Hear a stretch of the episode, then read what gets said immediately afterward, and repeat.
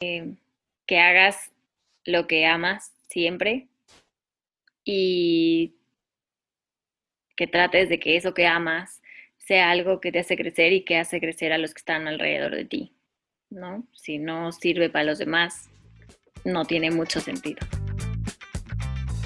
¿Qué tal amigos? Yo soy Diego Rangel y esto es Canciones para Vivir, un podcast en donde hablamos de todas las historias detrás de las canciones que nos salvaron la vida.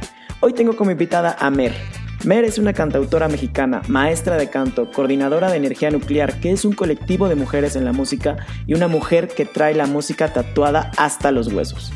Platicamos sobre el estigma que hay alrededor de la música, la flexibilidad y adaptabilidad del artista, su proceso de composición, el papel de la música en movimientos sociales, crear comunidad para crecer tu audiencia y muchas otras cosas más. En la descripción del episodio te voy a dejar todas las redes sociales de Mer. También te voy a dejar un link para que escuches su música que está bien, bien padre. A mí me encuentras en Instagram como Canciones para Vivir. Agradezco mucho siempre tus comentarios. No te entretengo más, te dejo con el episodio. Bienvenido. Mer, muchísimas gracias por aceptar este, esta llamada. La verdad es que estoy muy contento de tenerte aquí. Eh, he seguido tu trabajo y se me hace un trabajo padrísimo. Me encanta que seas tan eh, como muy abierta hacia la música y aparte que lo expreses en tus, en tus canciones, en tus redes sociales, eso me encanta. ¿Cómo estás? Hola, muy bien, muchas gracias. Feliz de estar acá, gracias por la invitación. Eh, pues sí, me encanta, la música ha sido mi vida siempre, entonces desde chiquitita canto desde que, desde que puedo recordar, así que, pues nada. Qué padre, sí, sí, sí, eso, es lo increíble, que personas que, que aman la música desde, desde, pues, desde chiquitos y que sigan con la música, ¿no? Es muy difícil encontrar ese tipo de personas hoy en día. Pero bueno, este, para empezar, Mer, te quiero hacer unas preguntas para conocerte un poquito mejor. Eh, el chiste de estas preguntas es que me contestes con lo primero que se te venga a la mente.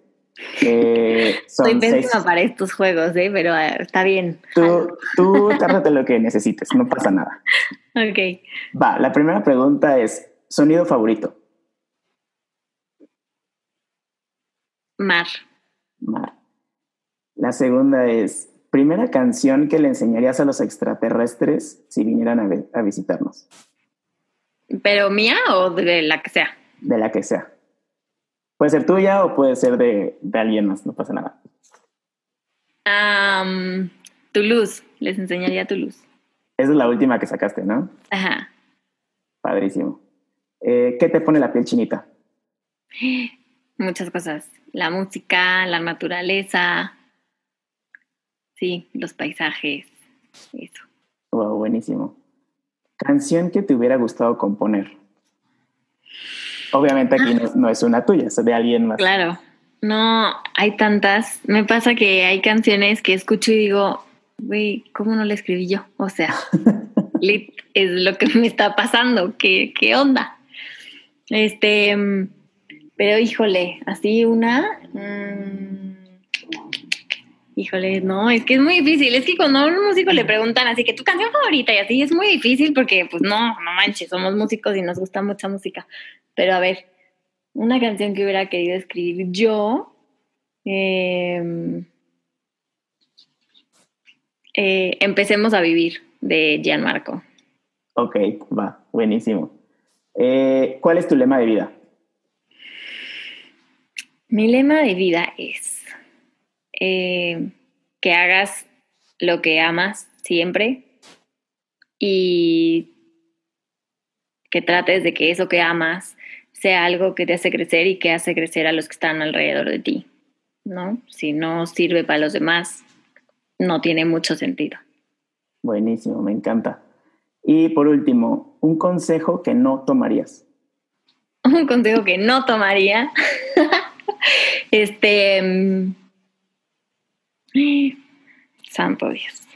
Hay muchas cosas. Mis amigos dicen que soy una abuela, pero un consejo que no tomaría, pues sería mm, seguramente eh, como dejar de llevar, bueno, hablando un poco como de, lo que vivo en, esta carrera musical, como dejarte llevar por, por números o por nombres, porque muchas veces las apariencias engañan, básicamente. Entonces, eso, o sea, no, no iría como con el productor o así el nombre, porque no sabes, o sea, no conoces la historia. Entonces, pues eso. Claro, y sobre todo, bueno, me imagino que también va por el lado de que mucho, o sea, vivimos como en una sociedad en la que la música está un poco, no mal vista, pero sí es como un hobby, como que lo ven más como un hobby o como un, este, pues sí, algo a lo que no te dedicarías. Entonces... Sí, 100%. A mí y a la mayoría de mis amigos, o si no es que a todos, nos pasa, ¿no? Que, ay, ¿qué estudiaste? Música. Ah, y algo de verdad. Y es como, güey, la música es de verdad. O sea, ¿por qué dices que no? Es una carrera de cuatro años, igual que todas. O sea, sí, sí, claro, lo ven como, eh, como algo no formal, ¿no? Sí, exacto. No tienen idea todo el trabajo que hay detrás de una sola canción. O sea, real no tienen idea todo lo que estudias, todo lo que tienes que ensayar. O sea, piensan que es como súper fácil hasta que lo intentan hacer y entonces ya es como, oh, you say? claro. bueno, pues esas, esas fueron todas las preguntas, Mer. Este, me gustaría que, que me contaras, eh, pues, quién es Mer ahorita, qué es lo que haces, este, a qué te dedicas. Eh, tú cuéntame. Creo que es una época interesante para hacer estas preguntas, porque la Mer de ahorita, pandémica, no es la misma Mer de hace seis meses, ¿no? Este, pero bueno, yo soy cantautora mexicana, amo la música, me gusta mucho escribir. Em, generalmente soy, un, soy introvertida en cuestiones como personales y así, entonces todo desde chiquita lo he sacado con música, ¿no? De chiquita igual y no componía, pero si estaba enojada, en lugar de ponerme a gritar como loca con mis papás, me encerraba en mi cuarto y ponía música. Este, siempre la música ha sido como mi vía de escape, entonces soy muy afortunada de poder dedicarme a esto. Mi proyecto principal de vida es mi proyecto solista, ¿no? De cantautora. Eh, pero me gusta mucho y siempre me han gustado mucho los niños, entonces me gusta mucho enseñar, soy maestra, doy clases de canto, tengo una academia que abrí hace tres años, también doy clases en dos kinders a, chiquitines. Em, y básicamente eso, todo lo que hago tiene que ver con música, ya sea enseñarla o crearla, pero eso es lo que estoy ahora y bueno, la pandemia nos tiene un poco estancados, ¿no? No hay conciertos, eh, se están haciendo algunos streamings, pero nunca va a ser lo mismo un streaming que un concierto en vivo. Em, y bueno, obviamente toda la cuestión económica nos tiene como parados, ¿no? Yo tengo muchas canciones nuevas que me urge grabar, pero pues justo los conciertos son como que la fuente más grande de ingresos que tenemos los artistas. Y, y bueno, la, la venta de merch. Entonces, Claro, sin eso, pues todas las producciones se paran, ¿no? O sea, yo podría querer grabar las 10 canciones que tengo listas, pero pues le tengo que pagar al estudio, ¿no? Y a los músicos, y, eh, entonces, bueno. Pero ahí vamos, todo bien. Qué padre, este, siento que también es una época de adaptabilidad, sobre todo para los músicos independientes, como que ahorita como que está saliendo esta parte de que es, no, no, no quisiera decir fácil, pero sí es más accesible que tú puedas grabar tus propias este, canciones, ¿no? Con, todas las herramientas que existen. Este, también si quieres hacer un live stream, por ejemplo, o sea, yo entiendo que no es un, como un concierto en vivo en frente de personas, pero bueno, pues al final hay que adaptarnos a lo que hay y nunca va a ser lo mismo que, que un concierto en vivo. Estoy de acuerdo con eso. Espero que ya pronto podamos volver. Digo, yo no soy músico, pero los conciertos en vivo siempre me han encantado, entonces esperemos que que tanto tú los puedas dar como yo pueda asistir, ¿no? Claro, sí, o sea, 100% toda la vida se trata de adaptarse, ¿no? Este, pero sí, aunque claro que las herramientas ahora son mucho más accesibles para tú grabar en tu casa tus rolas, yo tengo amigos que hacen eso, la realidad es que es algo que te tienen que gustar hacer. A mí estar detrás de una computadora cinco horas, seis horas, las horas que sean, editando una rola y escuchando la misma parte 200 veces, este, a mí es algo que no me gusta, yo por eso no estudié producción musical, o sea, sé producción musical, en mi carrera tuve clases de eso y está bueno saberlo porque me ha salvado de, varias cosillas, o si algún amigo me dice, oye, pues graba una rola conmigo, yo puedo perfecto grabarme yo solita mi voz y mandársela sin temas, ¿no? Pero ya el tema como de yo producir todo un disco para como ahorrarme la lana, la verdad es que uno no me gusta, no me gusta estar detrás de la computadora y menos ahora que ya de por sí estamos todo el día detrás de la computadora, o sea, todas mis clases son en línea, ¿sí? Y luego échate encerrada horas editando la rola. Y la realidad es que no tengo la experiencia de hacer eso, ¿no? O sea, conozco lo básico, pero ni tengo el banco de sonidos y de, presets que se necesitan para hacer sonar una rola bien, ni tengo eh, la paciencia, ni tengo la experiencia de, de, saber editar y en dónde editar y hasta dónde y qué tanto ponerle y qué tanto quitarle. O sea, la realidad es que yo lo que puedo grabar y lo que puedo hacer suena como un demo, no suena con una calidad para subirlo a plataformas digitales. Entonces creo que sí, también esa parte es como difícil en general, porque como ahora todo es tan fácil y cualquiera puede hacer cualquier cosa, como que ya crees que eres productor o como que ya crees que eres diseñador o como que ya crees que eres lo que sea. Y creo que es súper valioso y, súper valiente decir, no sé hacer eso. Y no quiere decir, no quiero aprender. O sea, sí puedo aprender y está increíble, pero también hay que aceptar en qué eres bueno y en qué no, y qué te gusta y qué no. O sea, si yo me harto de mi propia rola, me muero, me doy un balazo. O sea, no, no, no, no. no y Entonces yo la verdad no me encanta hacer eso. Claro que se puede hacer, pero a mí, a mí no me encanta.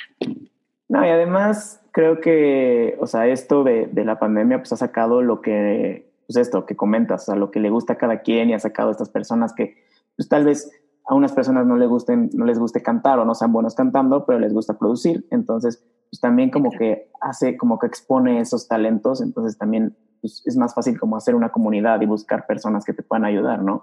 Y me parece muy interesante lo que comentas. O sea, hace poquito, hace ratito estábamos diciendo de que la gente lo toma como hobby, pero producir una canción, o sea, pues, es muchísimo balance de sonidos, ecualización, cosas que nadie sabe. O sea, bueno, no sabes si no te dedicas Claro, que no te imaginas, ¿no? O sea, incluso uno que está dentro de la música, de pronto, por ejemplo, en la escuela nos ponían en la clase de producción a, a mezclar rolas, o sea, rolas de bandas que existen y conseguían como todos los tracks. O sea, y ponte, yo conocía perfecto la rola y veía el número de tracks que había detrás y decía, güey, no es cierto. O sea, hay, hay canciones que tienen 100 tracks, 120 tracks, ¿no? O sea, cuatro guitarras diferentes o cinco guitarras diferentes, este, la batería, el no sé qué, las congas, el shaker que está hasta atrás, que casi ni se escucha, pero si lo quitas, si notas que como que algo le falta.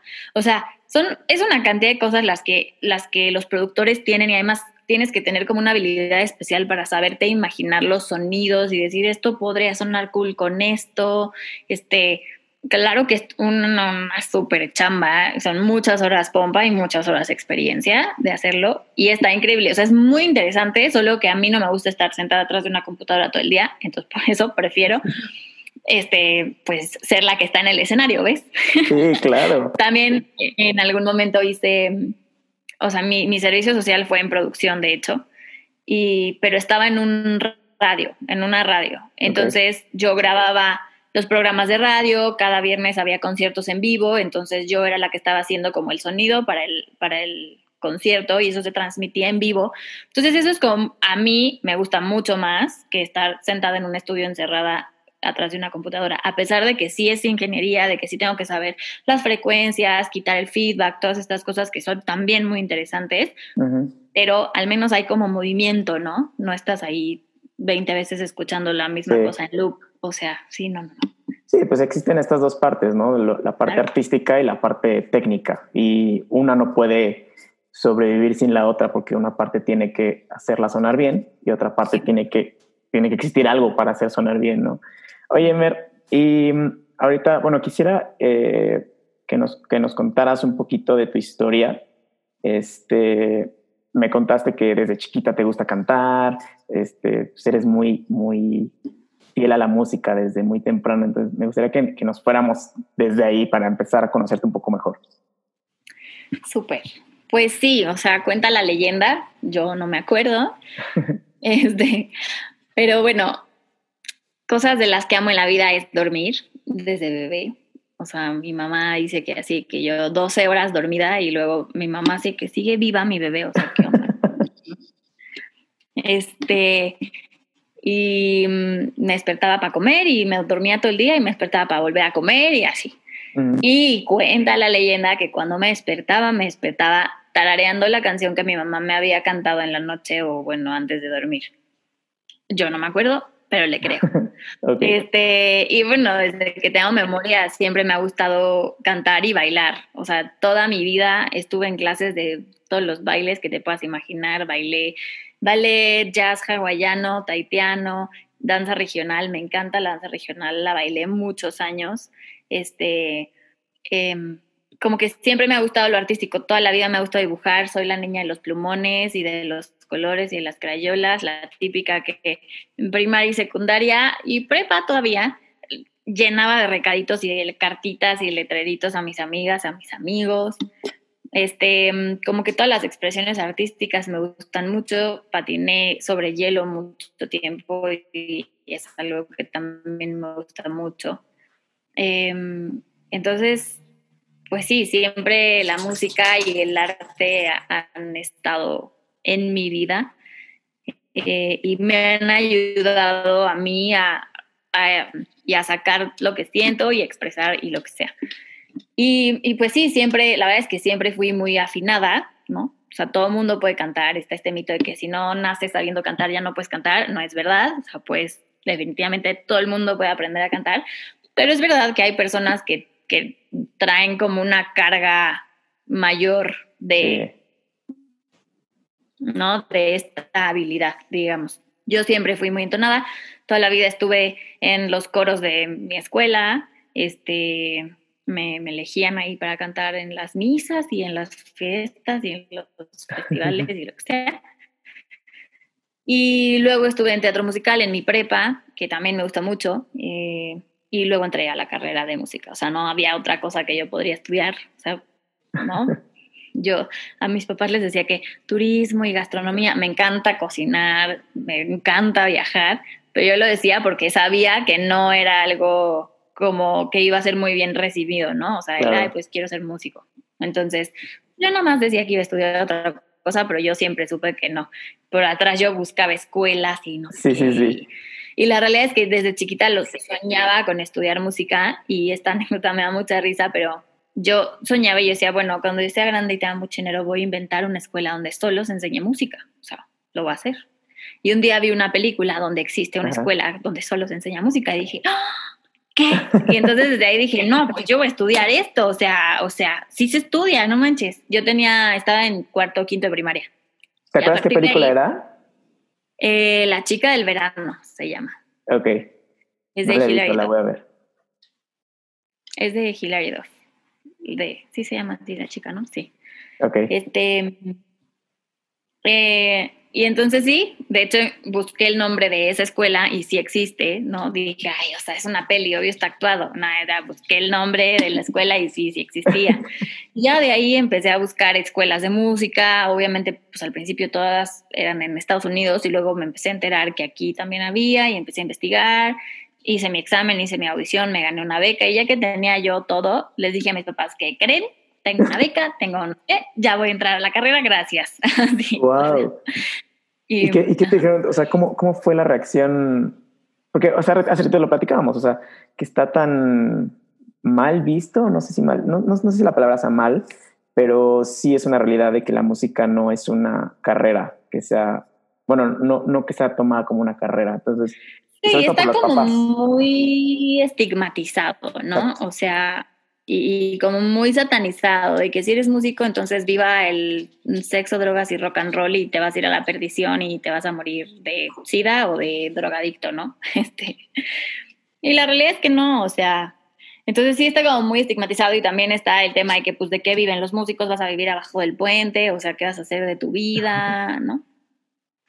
Entonces, pues a ver, no es una carrera sencilla, pero la realidad es que hoy en día ninguna carrera es sencilla. Hay tanta competencia en, o sea, para los arquitectos, para los abogados, para quien sea, que, que si no estás insistiendo y si no estás trabajando por lo que quieres, pues aunque seas doctor, te vas a morir de hambre, ¿no? O sea, necesitas conseguir a tus pacientes, no sé qué, y si eres un mal doctor, pues güey, la gente va a dejar de ir a verte, ¿no? Entonces, Em, sí, es, es como algo que está ahí muy estigmatizado. Cada vez un poco menos siento y qué bueno, pero como que sí, y sobre todo mis papás son grandes, o sea, no, los papás de mis amigos son 10 años más chicos que mis papás, ¿no? 10, 15 años más chicos que mis papás. Entonces también como que en su generación les tocó todo el tema de que Woodstock y los hippies y no sé qué, que ahí sí viva sexo, drogas y rock and roll, amor y paz, no sé qué. Entonces sí, como que para ellos fue, o sea, a ver, sí sabemos que te gusta mucho y todo, pero pues, ¿qué onda? Y yo les dije, no, pues quiero hacer. Y yo trabajé, o sea, mi primer semestre yo trabajaba y estudiaba, me compré el equipo que necesitaba para la carrera.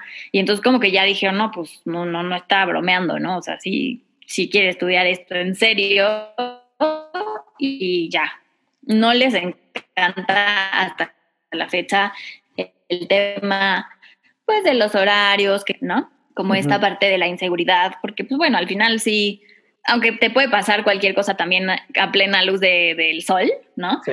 Pero claro que estar eh, en la madrugada, sales del bar, sales de tocar o vas en la carretera, pues sí te expones un poco más. Esta parte hasta la fecha no les encanta y nunca les encantará, pero bueno, es parte de y ni modo. Pero les gusta, me apoyan, siempre que salgo una canción la presumen con todo el mundo. Eh, entonces, pues les ha costado trabajo, pero siempre han estado Qué bueno, porque además, o sea, pues les has demostrado que, que la música no solo es sexo, drogas y rock and roll, o sea, al final es una, pues, también una carrera y también puedes hacer muchísimas cosas, porque pues con la, la, industria de la música son, no solamente es una canción, es también todo lo que existe detrás de esa canción, marketing, producción, este, muchas, muchas, muchas cosas. Oye, Mer, y mm, entonces, bueno, tú ya estabas decidida a hacer hacer música y a cantar y, bueno, no sé si a cantar en ese entonces, pero... Sí, desde siempre yo quería ser cantante y luego me enteré de todo lo que hay detrás y todo lo que incluye, o sea, porque pues yo de chiquito te imaginas, ah, pues cantas y te haces famoso y ya está, pero no, hay muchas cosas. Claro. Entonces, claro, yo también fui aprendiendo acerca de la industria y, me fue gustando y me fui metiendo más, eh, pero sí, de cantar siempre quise cantar toda la vida. ¿Y a, qué escuela te metiste? ¿En dónde estudiaste? En Fermata. Fermata, en la Ciudad de México. Sí. ¿Cómo fue, cómo fue el proceso en Fermata? O sea, ¿cómo, cómo fue tu carrera? ¿Esperabas que fuera así? Em, sí, o sea, igual hubiera esperado un poco más de cuestiones prácticas, ¿no? Sobre todo para los ejecutantes no había mucho, mucho, o sea, no, no es como que cada mes o cada dos meses o X, no había un auditorio en la escuela, por ejemplo, entonces no es como que podías hacer un show y entonces empezar como a ganar esta experiencia, porque cantar en tu cuarto para ti solita está muy cool, ¿no? O cantar con tu maestro, pero cantar en frente de una audiencia no es lo mismo jamás. Claro. Entonces, la realidad es que esta parte como de, de de empezar a ganar experiencia en un escenario, sí pienso que, que, me hizo falta, ¿no? Digo, yo ya bailaba, iba a concursos de baile, o sea, sabía lo que era estar en un escenario con gente viéndote, pero nunca es lo mismo. Eh. entonces creo que en esa parte era, era una de las partes que le fallaba a Fermata, eh, pero en cuanto a conocimiento y así, la verdad es que te digo, a mí todavía me tocaron muy buenos maestros y, aprendí muchas cosas, conocí gente súper talentosa. Igual fue complicado porque había muy pocas mujeres, ahorita ya hay más, pero en mi generación cuando entré yo era la única niña y todos los demás eran hombres, todos los maestros hombres, excepto la maestra de canto. Este, entonces de pronto se vuelve complicado porque pues pensamos muy diferente los hombres y las mujeres para empezar. Y para seguir de pronto, o sea, sí hacían comentarios, o sea, a veces entre ellos bromeaban en la clase y era como, güey, sí saben que estoy aquí, o sea, qué pedo. Este, y, y también me tocó vivir como cuestiones de, pues, a ver, soy era la única niña entre 200 hombres, pues claro que te van a estar ahí intenseando, ¿no? Entonces a veces era como un poco incómodo esa parte, pero bueno, yo sabía que, que también, o sea, aunque la música en general está como estigmatizada, está mucho más estigmatizada para las mujeres que para los hombres, ¿no? Y no es cuestión de, de feminismo, pero en general desde toda la vida, si una mujer quería cantar era como, no, o sea, tú en la casa y yo tuve una alumna, una señora de 74 años, que me dijo, toda la vida me gustó cantar, toda la vida quise cantar y estudiaba canto, me casé y mi esposo me dijo, pues no puedes cantar, vas a cuidar a los hijos, no sé qué. Y el día que se murió mi esposo, el día siguiente empecé a cantar otra vez. Está horrible, o sea, qué bueno que haya vuelto a cantar, pero está horrible que lo haya dejado de hacer. Sí, totalmente. Entonces, también o sea, si ya de por sí traes como una carga de, nada, la música no es una carrera real, no sé y además eres mujer, como que es difícil porque era, es un mundo donde hay más hombres. Ya cada vez hay más mujeres y está increíble. Pero a mí sí me tocó vivir esta parte de que eran casi todos eran hombres y la forma en cómo se llevan y la forma en la que hacen las cosas. Luego, este, alguna vez le pedí ayuda a algún amigo para, o sea, a un compañero para algo y, o sea, como que me hizo un comentario bastante fuera de lugar. Sí, fue como complicado en muchos aspectos. Eh, me imagino que, o sea, digo, ahorita, en la época que estamos viviendo es un poco más, mm, no sé, o sea, ya no está tan normalizado que los hombres, este, sean, o sea, se sientan superiores. No sé cómo, no sé, no sé cómo decirlo, no, no quisiera que se malinterpretara, pero en una, o sea, anteriormente este, sí vivíamos en una sociedad súper machista, que estaba muy normalizado. Sí, digo, sigue existiendo y seguirá, o sea, ¿no? Está cañón. Pero sí, cada vez las mujeres alzamos más la voz y también hay muchos hombres que no son así, ¿no? O sea, entonces, este, pues sí, pero bueno, fue complicado como en ese aspecto y también, en, pues Fermata era una escuela como más de onda jazz y, o sea, no que enseñaran puro jazz, pero los comentarios generales tanto de maestros como de alumnos, como que el pop guacala, ¿no? Y pues mi música era pop. Entonces yo decía, no, pues güey, no le voy a enseñar mis rolas a nadie porque se van a reír de mis canciones. O sea, mis canciones son pop, pop, pop, pop, porque todo lo que yo escuché en mi vida siempre fue pop y porque es lo que me gusta hacer me gusta escuchar otros géneros, sí, pero ni compongo jazz, ni compongo soul, ni RB, ni nada de eso, o sea, ni blues, ni nada de eso, ¿no? Entonces también como para mí, o sea, yo, la primera canción mía que enseñé fue como hasta séptimo semestre. O sea, estuve prácticamente toda la carrera con mis rolas de que ahí bien, gracias porque todos los comentarios siempre de que, nah, el pop es una basura, no sé qué, y todos eran o rock o jazz, siempre. Y si no hacías eso, tu música no servía. Entonces, también como que en ese aspecto fue como, hijo, o sea, me costó mucho trabajo de por sí componer una rola y enseñarla, este, exponerte, sí, ¿no? Sí. Y, y, ya de entrada recibir, o sea, ni siquiera han escuchado tu música y ya estás recibiendo comentarios de, nah, el pop no sirve y bla, Entonces yo decía, no, pues, bueno, de por sí te, te vulnerabilizas, ¿no? Cuando compones una rola.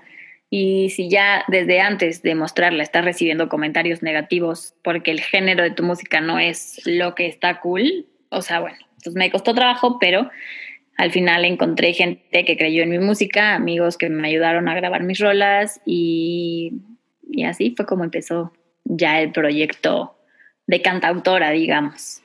Oye, oye, Mer, y bueno, me gustaría aquí hacerte una pregunta. Em, ¿Te acuerdas qué canción fue esa, la, que, la primera que, que enseñaste?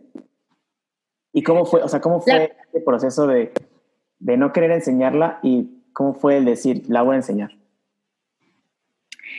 Mira, las, las primeras canciones que compuse en la carrera, o sea, fueron por, para mi clase de, letras y de poesía.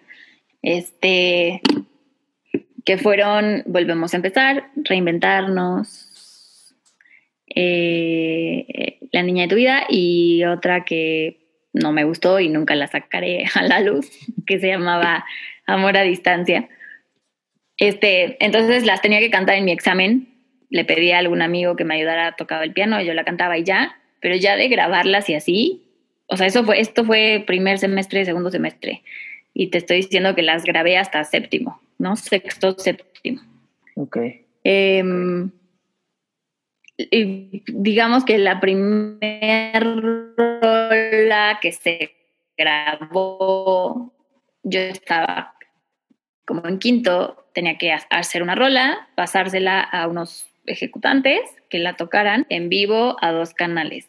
Pasaban los días y pasaban los días y yo, oye, y la rola, oye, y la rola. No, es que todavía no la tengo, es que le estoy escribiendo. Y yo, ¿cómo? Pero tú eres el productor, la debería componer pues el compositor. No, pues es que quién sé qué, y me falló y bla, bla. Y yo, ah, bueno, ok. Y faltaba una semana para la grabación porque pues teníamos que apartar el estudio y todo.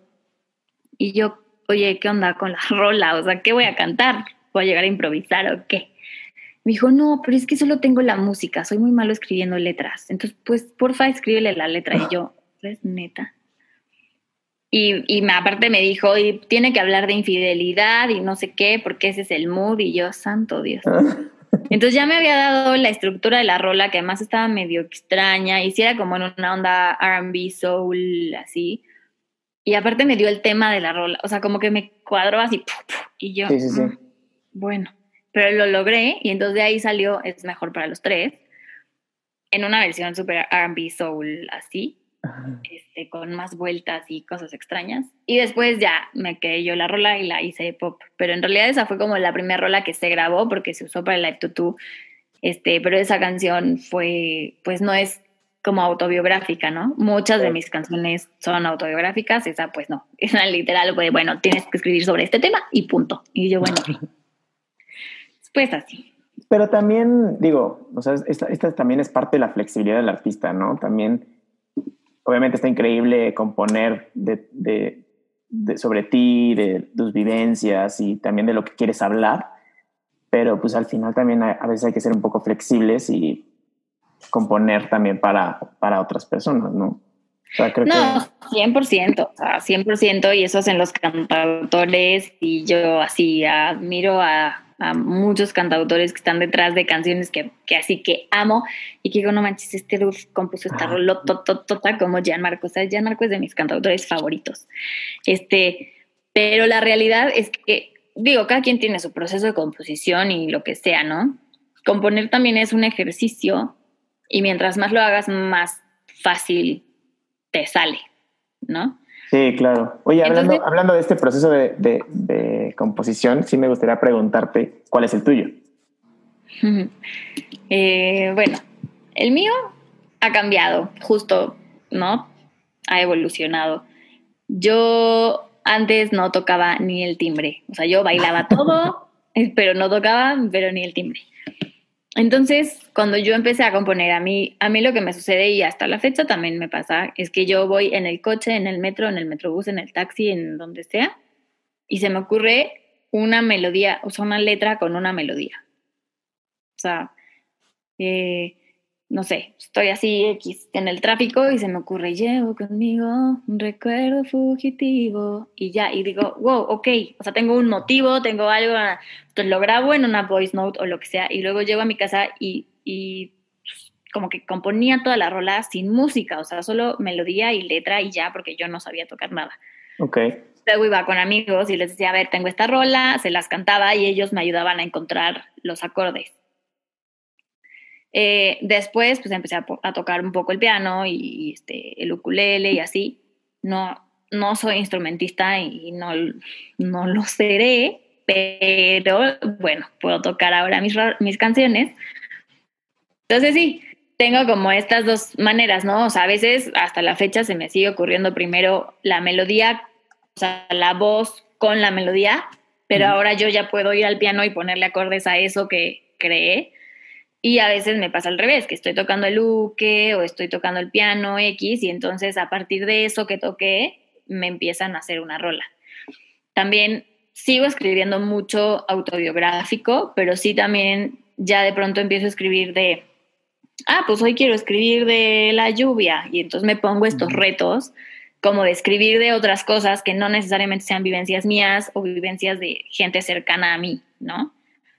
Pero, pero, o sea, insisto que esto es como práctica, o sea, mientras tú más compongas, empiezas a tener también más vocabulario, te empiezan a fluir las palabras más fácil. Al principio, como encontrar la palabra que rime, pero que no se escuche así como de que la metiste a fuerza, pero es complicado y de pronto empiezas a tener como mucha más facilidad para escribir. Y también la inspiración influye, ¿no? O sea, hay días que la rola de Toulouse la escribí en media hora, o sea, así me salió, ¿no? Y, y como esa he tenido dos o tres canciones que en media hora está la rola completa, ¿no?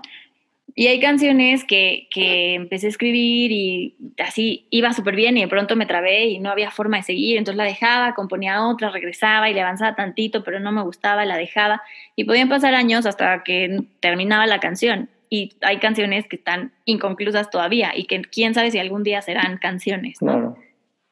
Entonces, pues ese es el proceso de composición. Tienes que estar escribiendo todo lo que se te ocurra eh, y hacer como este ejercicio de de abrirte, ¿no? O sea, de, no escribir siempre lo mismo con las mismas palabras y de tampoco retraerte tanto. O sea, también pasa que piensas demasiado cómo escribirlo, cómo decirlo, lo quieres decir como muy adornado y a veces la forma más sencilla de decirlo es la que más conecta.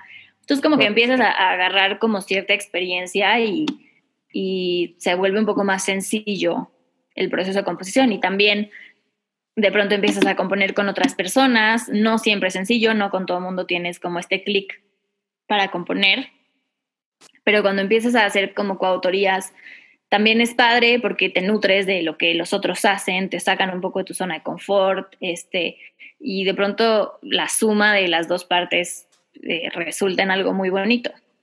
Sí, me, me, imagino que también es este, pues ir sacando todo lo que traes, ¿no? O sea, siento que cuando te, te, clavas en una idea y la traes aquí y no la sacas, todas las ideas que están atrás no, no van a fluir. Entonces, pues, al final es como escribir esta idea, igual no va a ser, la, no, no va a ir en la canción, pero ya la sacaste y la que sí va en la canción, pues va a salir, ¿no? Sí, 100%. Y a mí a veces se me ocurren solo frases así como que digo, ah, esta frase estaría súper linda para una rola y la anoto en un cuaderno y al final quizás nunca fue una canción o quizás después de mucho tiempo se convirtió en el coro de una canción o quizás no. O sea, pero justo todo lo que te llegue de inspiración, escribirlo y tenerlo presente, eh, eso ayuda mucho a como a desbloquear el proceso creativo. Sí, sí, claro, totalmente. Oye, Mer, y ahorita me quiero meter en, un tema un poco polémico, pero necesario.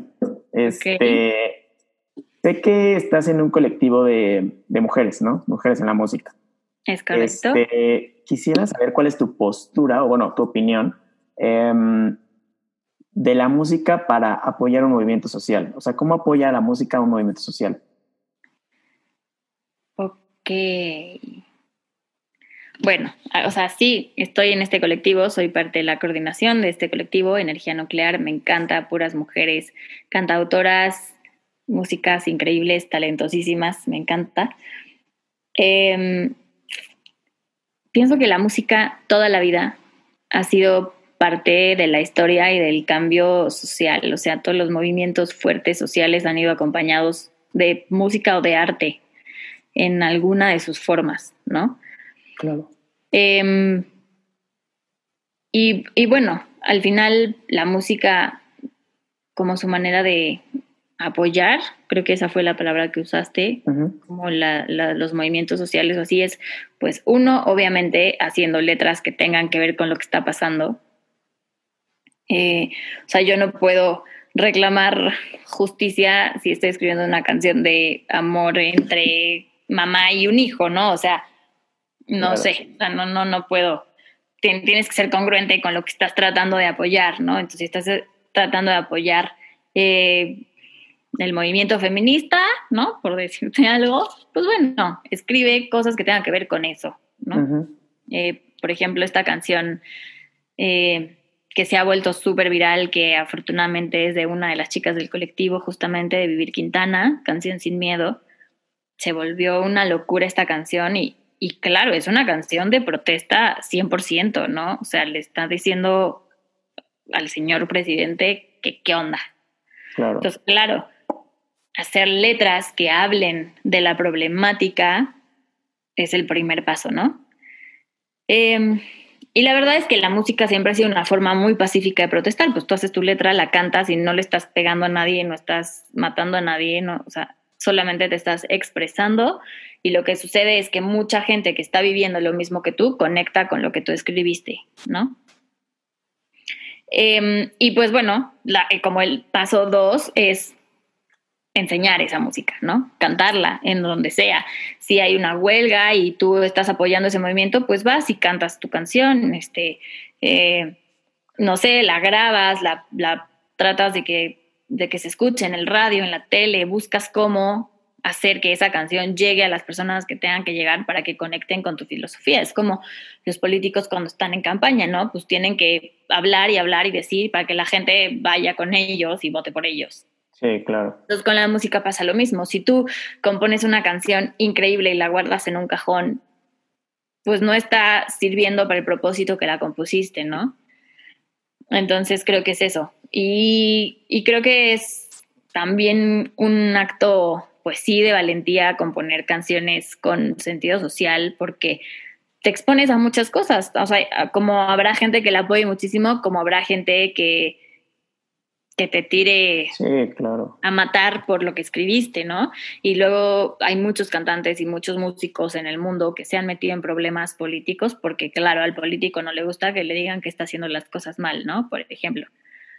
Entonces reciben amenazas de que pues ya no puedes reproducir esa canción, pues no sé qué, bla, bla, bla. Y claro que es un proceso complicado, pero al final la forma de, o sea, la música es una forma de expresión.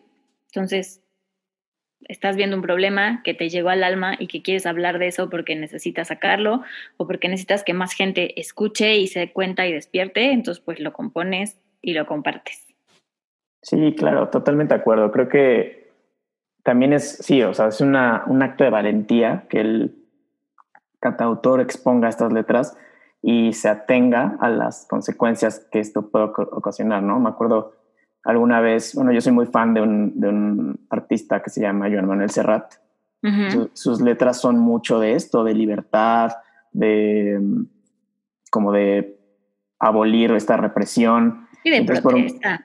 Por, mucho tiempo estuvo pues, prohibido en, en, países de Latinoamérica como Argentina, este, Chile, por, porque había dictaduras en esos países, ¿no? Y sus letras no eran afines a, a las ideologías políticas de ese entonces. Entonces, creo que también es muy importante eh, difundir estas ideas a pesar de eso, a pesar de, de, poder ser censurado, ¿no? Tenemos mucho esta cultura de la cancelación también, ¿no? Claro, que ahora cuando compones una canción como de con propósito social, ¿no? Justo no, o sea, tu principal objetivo no es necesariamente que llegue a todo el mundo. No es lo mismo que yo diga, ay, bueno, quiero que todo el mundo cante tu luz, todo el mundo hemos perdido un ser querido y seguramente todo el mundo se puede identificar con esta canción y, ¿no? O sea, como que ver la muerte de un lado no tan negativo, yo qué sé a decir, está pasando esto en México y yo quiero hablar de esto en México. Y si llega a España, si llega a Portugal, si llega a Puerto Rico y si llega a Estados Unidos, está increíble. Pero yo estoy haciendo esta canción porque en México, en mi México, en mi país está pasando esto. Me importa que la gente de México o los mexicanos la escuchen y abran los ojos, ¿no?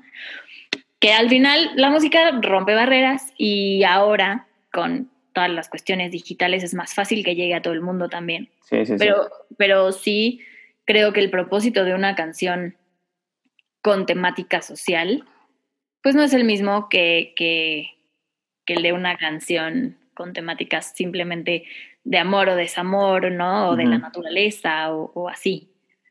Entonces, sí claro. que te expones a que pues en China digan, no, pues tu rola está vetada en mi país bueno, pues está bien. Anyways, estoy hablando del problema de México, no de China, entonces, pues bueno, ¿no?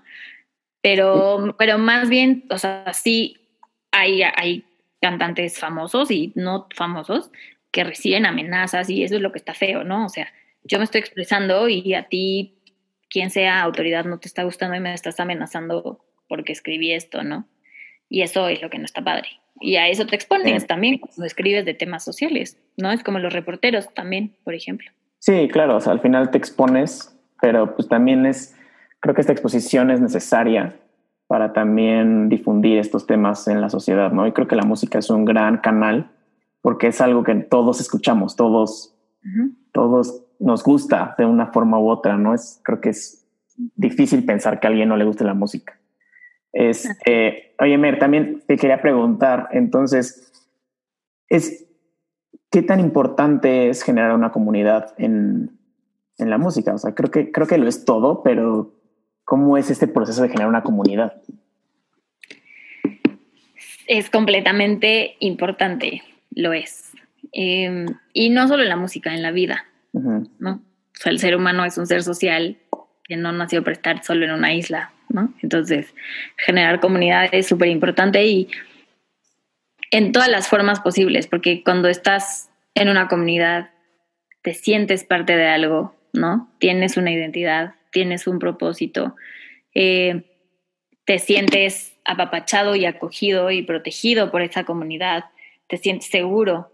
Em, y entonces, por ende, cuando una persona se siente así, querida, apapachada, segura, entonces puede ser quien es, ¿no? O sea, tú puedes ser libre de ser quien eres y saber que la gente que está alrededor de ti te va a apoyar y va a estar ahí y te va a querer y también te va a decir cuando estás haciendo las cosas mal y te va a ayudar a crecer y te va a enriquecer y tú también vas a enriquecer a los demás con lo que tú haces y con lo que tú vives y con lo que puedes aportar, ¿no? Y hablando específicamente de la música, pues sí, es, es muy importante porque si entre músicos no nos apoyamos, está cañón que los demás nos apoyen, ¿no? Entonces justo pasa mucho que, claro, o sea, muchos amigos y gente te ayuda a grabar tus rolas porque te quieren y porque creen en ti y tú dices, ah, bueno, ok, cuando tenga lana y así, les pago con todo mi corazón. Y está padre que te ayuden y que sepas que hay gente que está ahí como para, para apoyarte siempre, ¿no? Y que no lo hacen per se por el dinero, ¿no? claro que la, la, música, lo estamos diciendo desde el principio, es una forma de vida y pues se tiene que remunerar, pero saber que, que, hay gente que está ahí a pesar de todo y que te va a ayudar a pesar de todo es increíble. Y también esto, ¿no? O sea, claro, haces contactos, haces relaciones, entonces puedes llegar más lejos, la gente te puede conocer más. Este, si hay algo que quizás yo no tengo, pero una amiga conoce un productor o un, lo que, lo que sea, alguien que hace este, artículos de cantautores o no sé qué, y entonces me pasa el dato, o sea, como que vas haciendo una red y vas creciendo y, entre todos se van ayudando, entonces, eh, pues sí, generar comunidades es básico, porque además si tú, si no, tú no tienes como una comunidad, una tribu, pues a quién le hablas. Claro. O sea, necesitas por ahí, ¿no? formar parte de algo para que esas personas o ese grupo pueda escuchar lo que estás diciendo. O sea, si, si yo no formara parte de ningún grupo social, de ninguna comunidad, de ninguna tribu, pues mis canciones no le llegarán a nadie y no me refiero a de que no las van a escuchar, sino no les van a hacer sentido porque no son parte de mi tribu, ¿no? Sí, no conocen todo el proceso que hay, ¿no?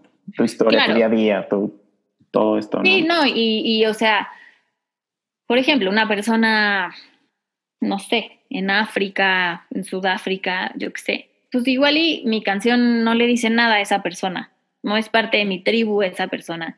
Claro. Porque nuestras condiciones culturales, sociales, de vida, de lo que sea, son súper distintas. Entonces mi música quizás no le hace ningún sentido a esa persona, ¿no?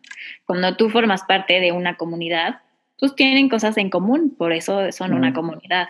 Y entonces por eso tu mensaje el que sea una pintura, una escultura, una canción, un, las palabras, un poema, lo que sea, le va a llegar a esa comunidad, porque tienen cosas afines, ¿no? Entonces sí necesitas tener eso, como esta, esta burbuja o esta bolita de, de, almas que están ahí y que vibran en la misma frecuencia que tú vibras, ¿no? Claro. Sí, totalmente de acuerdo. La verdad es que creo que eh, generar comunidades lo es todo sobre todo también para eh, pues, difundir tu arte, que la gente se siente identificado con tu arte. Y no solo con el arte, sino también con, con cualquier otra cosa, ¿no? Oye, Mer, ya, ya para terminar, me encanta esta conversación, me encanta este, lo que haces, me encanta también que, que estés usando la música para, o, o, pues sí, la música para generar comunidades de este tipo. Este, para terminar, me gustaría hacerte tres preguntas. Aquí sí te puedes explayar lo que quieras. Este, la primera sería, si pudieras escribir, bueno, más bien, no si pudieras escribir porque ya, ya, ya escribes, entonces eh, vas a escribir una canción, entonces, y esa canción sabes que la va a escuchar todo el mundo. ¿De qué te gustaría que tratara esa canción?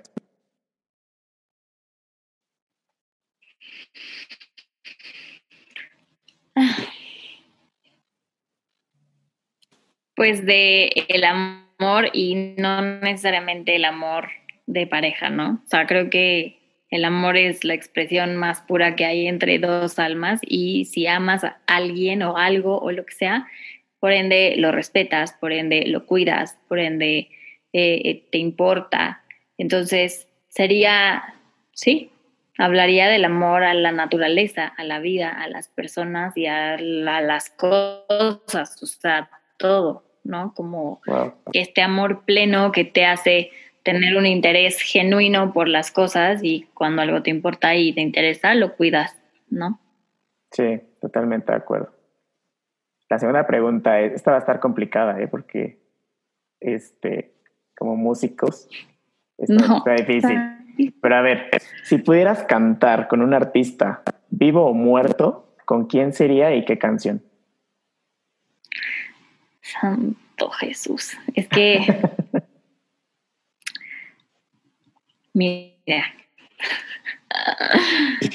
eh, la verdad es que, o sea, bueno, podría pensar en muchísimos, ¿no? Pero así, mi top dos eh, son Whitney Houston y Michael Bublé, porque son dos cantantes que tienen una voz impresionante, que han sido mi inspiración así, o sea, digo, güey, no puede ser esta perfección de voz, no lo puedo creer. Eh, entonces sí, sería con, con, ellos dos, o bueno, uno de ellos dos. ¿Y qué canción? Y si fuera con Whitney Houston, si fuera con Whitney me encantaría ah. eh, la de When You Believe, que es una canción que salió en una película, ¿no? Uh -huh. Que canta con Mariah Carey, pero es una canción que tiene una letra súper profunda, súper profunda. Y 100% sería esa rola.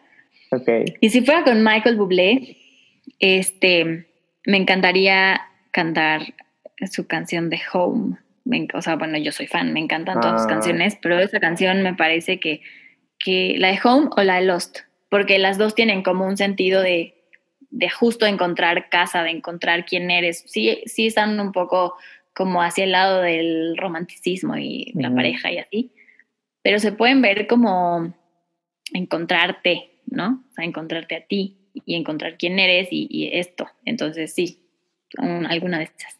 Súper, buenísimo. Grandes canciones y grandes artistas. Uh -huh. ¿Qué canción deberíamos estar escuchando todos ahorita? Cualquiera de las mías. claro, sí, tú, tú di. Este... no, pues, o sea, bueno, evidentemente cualquiera de las mías, pero la realidad es que es que ahorita hay tantas canciones tan buenas.